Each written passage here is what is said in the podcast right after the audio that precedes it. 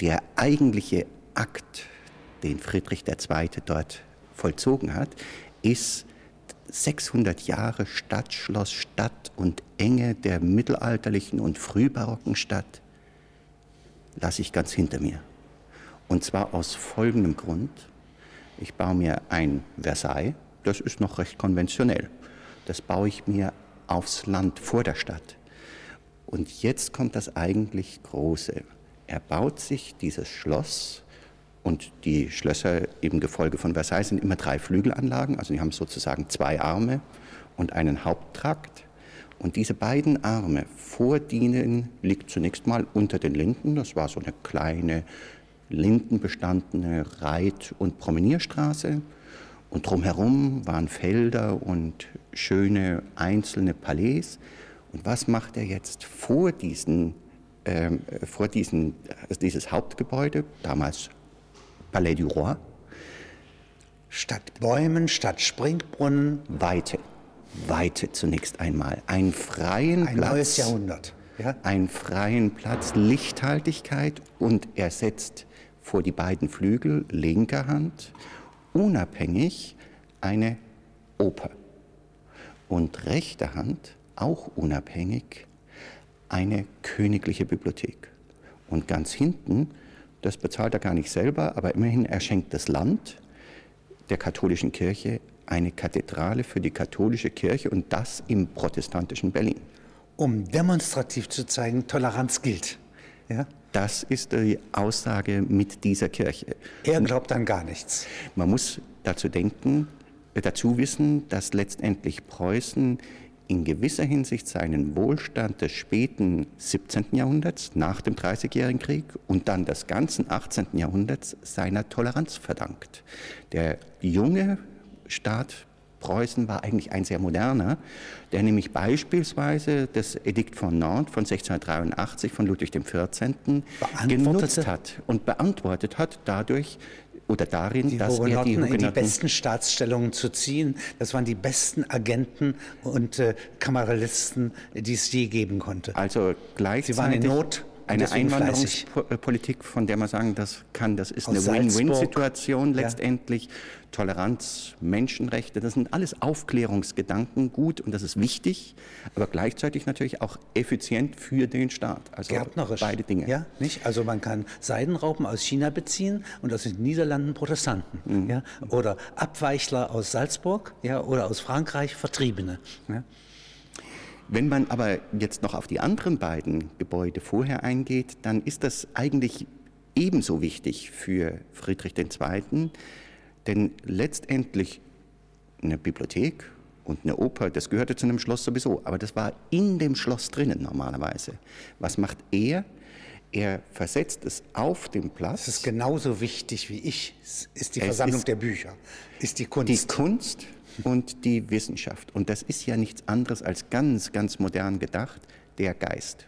Der Geist hat seine Freiheit und der ist genauso wichtig. Und ich kenne keine Architektur bis dahin, in der man sagen kann, die Bauten, die Geist repräsentieren, stehen so prominent, ja praktisch die Bauten außer dem Königspalais. Das gibt es vorher nicht. Das hat er geplant, bauen lassen und dann ist er aber abgezogen nach Sanssouci. Das heißt also, er hat die kleinere Lösung dann gewählt. Ähm, ja? Er hat vielleicht die kleinere Lösung gewählt. Das ist jetzt nun geschichtlich. Ähm, er kommt ja 1740 auf den Thron und sehr bald macht er etwas, was nicht so ähm, ganz in diesen Geist äh, passt. Er ähm, erobert Schlesien im Handstreik, weil zufällig in Österreich Erbfolgeprobleme sind, weil eine Frau als Thronerbin da ist, Maria Theresia. Und ähm, da kann man sagen, äh, dann war er so viel im Feld, dass als er zurückgekommen ist, er eigentlich dieses Schloss dann an seinen Bruder Heinrich. Und deswegen heißt es Prinz Heinrich Palais. Und das ist jetzt verblüffend, dass dieser Prinz Heinrich einmal von den Vereinigten Staaten gebeten wurde, König der USA zu werden. Das war schon nachdem Friedrich II. gestorben war, der hat ja sehr lange regiert, 1740 bis 86, bis fast, äh, fast zur Französischen Revolution. Und Prinz Heinrich hat, äh, glaube ich, bis 1803 oder so gelebt. Und der ist tatsächlich ähm, von den Vereinigten Staaten ähm, nach der Unabhängigkeit gefragt worden, so modern war offensichtlich Preußen, gefragt worden, ja, äh, will er nicht erster König der Vereinigten äh, Staaten werden. Wie die auch den General von Steuben, also einen General Friedrichs II., äh, auch äh, Direktor der Rechnungskammer, ja, in die USA einladen. Er ist Feldherr dort und er hat den General Auditor, einen vom Senat äh, Beauftragten, vom Pentagon unabhängigen Prüfer. Und der darf bis heute ja, das ist eine stäubensche preußische Erfindung. Die gesamte Rechnungsprüfung leiten und alle äh, Offiziere oberhalb des Ranges eines Generalmajors anklagen, wenn etwas ist. Das heißt, das ist schon interessant, diese Preußenbewegung, ja, äh, in der, inmitten der Unabhängigkeitsbewegung. Ja, zu sehen. Das hat sich für Deutschland niemals wiederholt. Und hier innerhalb ihrer Gartenanlage des Wissens, ja, nicht zu der eben die Humboldt-Universität gehört, die ja erst 1808 bis 10 begründet wird. Ähm, da sagen Sie jetzt, ähm, das ist ein Werk Wilhelm von Humboldts, aber es lässt sich auch grundieren bis Leibniz zurück. Humboldt wurde ja auch die Sphinx des 19. Jahrhunderts genannt. Ähm, er hat, äh, es ist sehr schwer letztendlich ähm, ihn als Persönlichkeit ähm, zu fassen. Ähm, er hat einerseits etwas absolut begeisterungsfähiges und andererseits hat man auch manchmal das Gefühl, auch in der Physiognomie, dass er durchaus Stratege, berechnend oder sonst etwas ist. Auch ein Zögerer. Ja auch ein Zögerer, durchaus. Ja. Allerdings, und dafür ist gerade jetzt auch diese erste Reise nach Paris durchaus typisch, er hat ja im revolutionären Paris ist er zwei, drei Monate geblieben, 1789. Gleichzeitig ist es ein Zufall, denn die Reise war vorher geplant. Er kommt an und in Paris ist die Bastille erstürmt. Ja. Er fährt aber auch nicht ab und das ist wiederum interessant, sondern er bleibt und er ist absolut beeindruckt. Das war für ihn ein Damaskus-Erlebnis. Und zwar diese ruhige, vernünftige Art vorher der Aufklärung, Friedrich II., ähm, die hat er an und für sich als ganz junger Mensch vor 1789 durchaus auch im Grundsatz gut geheißen. Und Paris ist das Erlebnis, dass da irgendwo mehr an Energie letztendlich ist. Es gibt auch einen schönen Satz in seinem ersten Traktat, der Zufall ist wichtiger als die Vernunft.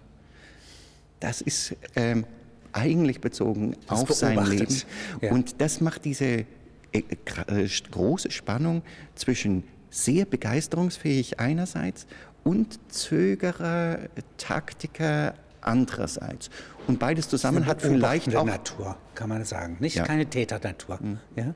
Aber in diesen äh, äh, kurzen Zeit, er ist in Rom äh, am Vatikan Gesandter und äh, äh, also mit der Antike beschäftigt und seiner Frau und seinen Kindern. Und jetzt kommt er zurück nach der Niederlage Preußens, ja? 1808 im Gefolge des Freiherrn von Stein. Ja? Und hier kriegt er jetzt die Abteilung für Bildung und Unterricht im Innenressort. Das ist mehr als Kultusminister. Und da zaubert er. Da wird er plötzlich fleißig. Er ist ja sonst nicht in dem strengen Sinne fleißig, ja, sondern schweifend. Ja? Eigentlich das, äh, also, äh, also er flaniert. Ja? Er ist ein typischer Flaneur. Kann man das sagen? Er ist äh, absolut ein Flaneur. Es gibt einen späten Brief an, ähm, äh, an Goethe, äh, mit dem er sich in den 90er Jahren angefreundet hatte, noch ein bisschen stärker mit Schiller, mit dem er sogar zusammengearbeitet hat an den Horen, ähm, aber auch mit Goethe. Äh, und das ist ein Brief 1830, kurz vor dem Tod Goethes, wo er so beschreibt, ich bin Ihnen so nah, ähm, da ist eine gewisse Ehrfurcht dann auch, ich bin Ihnen so nah und so vertraut, weil ich mich wieder mal mit ihren Werken beschäftige. Und die Einleitung dazu ist, ich habe einen ganzen Winter dazu Zeit gehabt. Genau dieses. Er ist Flaneur, er ist Privatgelehrter, er ist natürlich Adliger, er kann sich das auch leisten. Ganz charakteristisch auch, er ist ja ausgebildeter Jurist, kommt dann als Legationsrat ans Kammergericht, da bleibt er genau ein Jahr. Und dann wird er wieder privat gelehrt. Weil das Richten, ja, Richter sein, ja, langweilt ja. ihn zu Tode. Ja. ja. Und ähnlich ist es an und für sich dann auch 1808 bis 1810. Das ist ein Jahr im Wesentlichen, dass er diese Position innehat, sogar ein bisschen weniger als ein Jahr. Und das findet statt letztendlich in der Situation, äh, die französischen Truppen hatten 1806 äh, Berlin besetzt, also im Exil in Königsberg, ähm, im, dann, auch, äh, ja. dann auch natürlich in Berlin, ähm, aber letztendlich in einer Situation, ja sehr existenziellen Situation, ähm, der Besetzung und eines armen Staates. Eines ja? armen Nicht, Staates. Der, der, also eine Wiederauferstehung braucht. Ja? Und jetzt schreibt er, äh, er hat drei erstklassige Mitarbeiter, muss man dazu sagen. Ja? also drei Sektionsräte, wie man es nennt, ja, die äh, schon vorher ja, mit Reformen zu tun hatten. Und den Pestalozzi gibt es auch vorher. Aber dennoch. Er, und Schleiermacher gibt und es Schleiermacher vorher. gibt es auch. Das heißt aber, er zieht es zusammen. Nicht? Er zieht es ähm, ganz stark zusammen. Und jetzt werden das Elementarschulen, ja, der Mittelbau, die Gymnasien, das Abitur wird später daraus entstehen, was er da entworfen hat. Ja, und jetzt kommt die Universitätsgründung. Und da ist, Universitäten nennt man ja Baumschulen. Ja, im 18. Jahrhundert in der Kammerballistik oder akademische Bergwerke. Ja. Man sieht etwas ganz Praktisches darin. Ähm, das Interessante äh, ist Baumschule, äh, es muss eben praktisch sein, ähm, es muss spezialisiert sein ähm, und ähm, es muss schnell etwas bringen. Immer noch die Diskussion über die Jahrhunderte letztendlich hinweg. Seine Grundidee ist, so paradox das klingt, eine, die durchaus in der französischen Revolution mit angestoßen wurde, andere Quellen gibt es auch, ähm, gleichzeitig aber gegen das Bild Baumschulen, was insbesondere damals die französischen Universitäten vertreten haben, ein Kontrapost setzt. Die Franzosen würden sagen, wie französische Gärten. Alle Hecken ja. werden beschnitten und machen Figuren, ja, die ornamental wirken. Mhm. Und jetzt kommt der englische Garten. Ja, nicht? Der Was? ist generös, der hat mit der Natur zu tun. Das ist jetzt Weimarer Schule. Was ist die Grundidee? Nun, Sie sagen zu Recht, es ist auch Weimarer Schule. Die Grundidee ist letztendlich in gewisser Hinsicht, die Universität muss Freiheit verwirklichen. Freiheit des Menschen verwirklichen. Und das ist ja natürlich der erste Satz der französischen Revolution, ist Liberté erst ja. einmal. Ist auch in der zweite Satz, den können wir streichen. Gleichheit spielt ähm, nicht so eine große Rolle, aber unter Gleichen kann man natürlich die Exzellenz ganz anders hervorstellen scheinen lassen. Ich würde sogar sagen, ich bin gar nicht der Meinung, dass er so sehr gegen die Gleichheit ist. Lassen Sie mich den äh, Gedanken einfach mal paraphrasieren. Sein großer Grundgedanke, der hat Vorläufer, aber er ist so durchgeformt und so dann auch ins Werk gesetzt, hat ihn eben von Humboldt. Sein Grundgedanke ist, wenn ich lehre, und zwar auf universitärem Niveau, dann geht es nicht darum, den Studierenden etwas einzuflößen, sie zu bereichern, Stoff.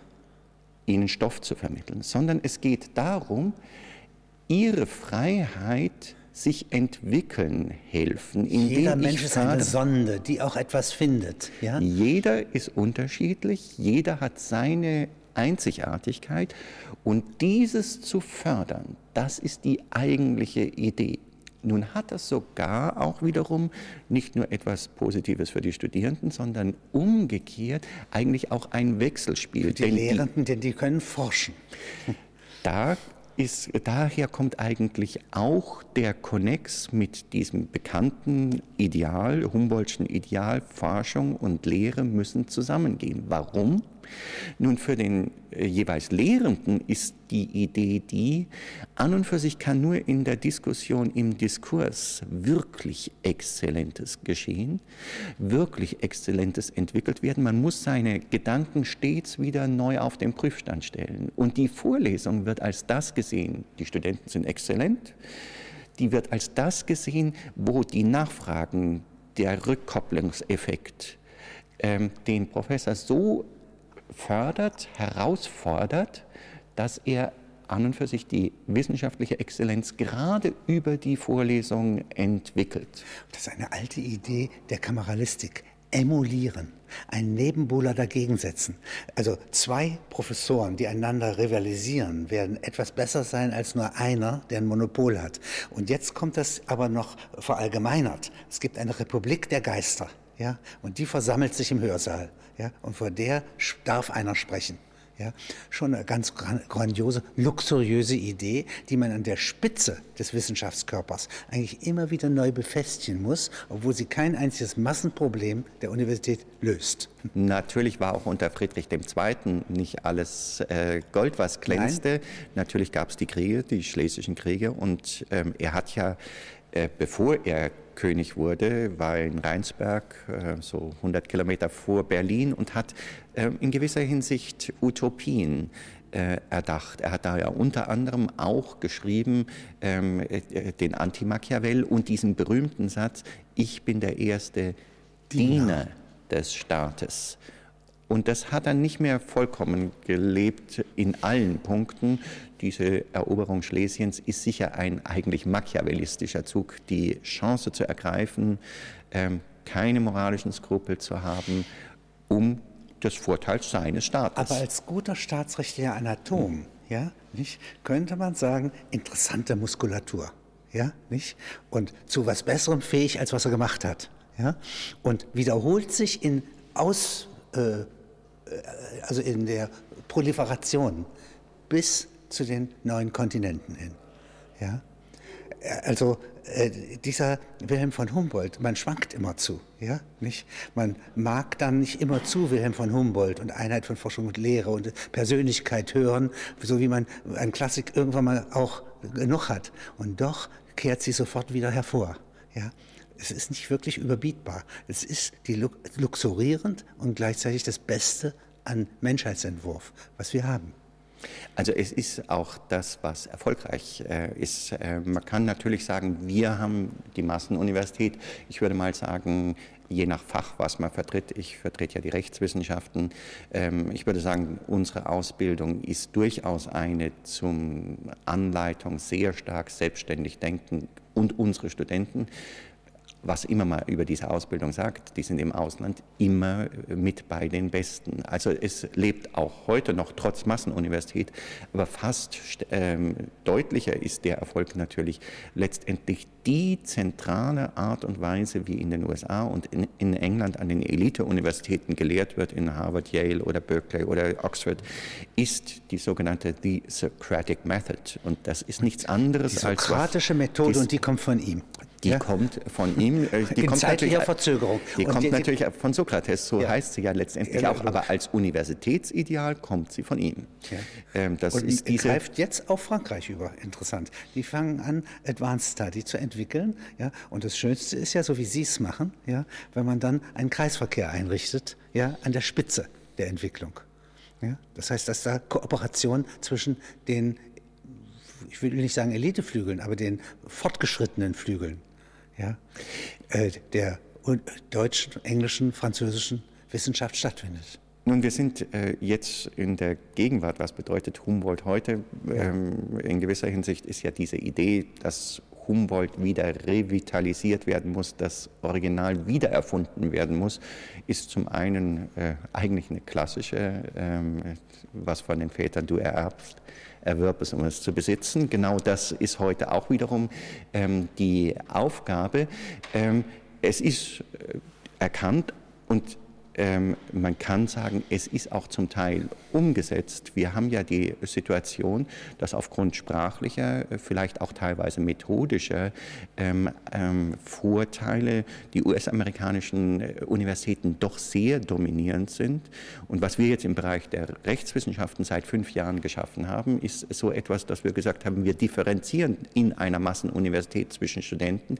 Wir brauchen auch diese Studenten, die wie bei Humboldt gedacht sind, die letztendlich ähm, dieses Spitzengespräch, diese interessante äh, Entwicklungen mitgestalten können, äh, mit den Professoren entsprechend sprechen können und da ist die Idee, nun dann nehmen wir doch einfach die großen europäischen Stile und bilden darin aus. Und deswegen haben wir die European Law School gegründet, die fünf, äh, seit fünf Jahren letztendlich eine Rotation zwischen den drei Hauptländern, inzwischen auch dem vierten Land. Das, King's ähm, College, das ist King's College in London, Paris, äh, Panthéon-Assas in Paris und Humboldt-Universität in ähm, Berlin. Und wir haben jetzt die Sapienza in Rom mit hinzugenommen, dass man sagen kann, wir gründen in unserer Heimatrechtsordnung. Wir haben also durchaus, äh, wir sind gut gegründet auch und die machen auch ganz normale Examiner, aber wir sind je ein Land im Ausland und wir haben dann gemeinsame Sommerakademien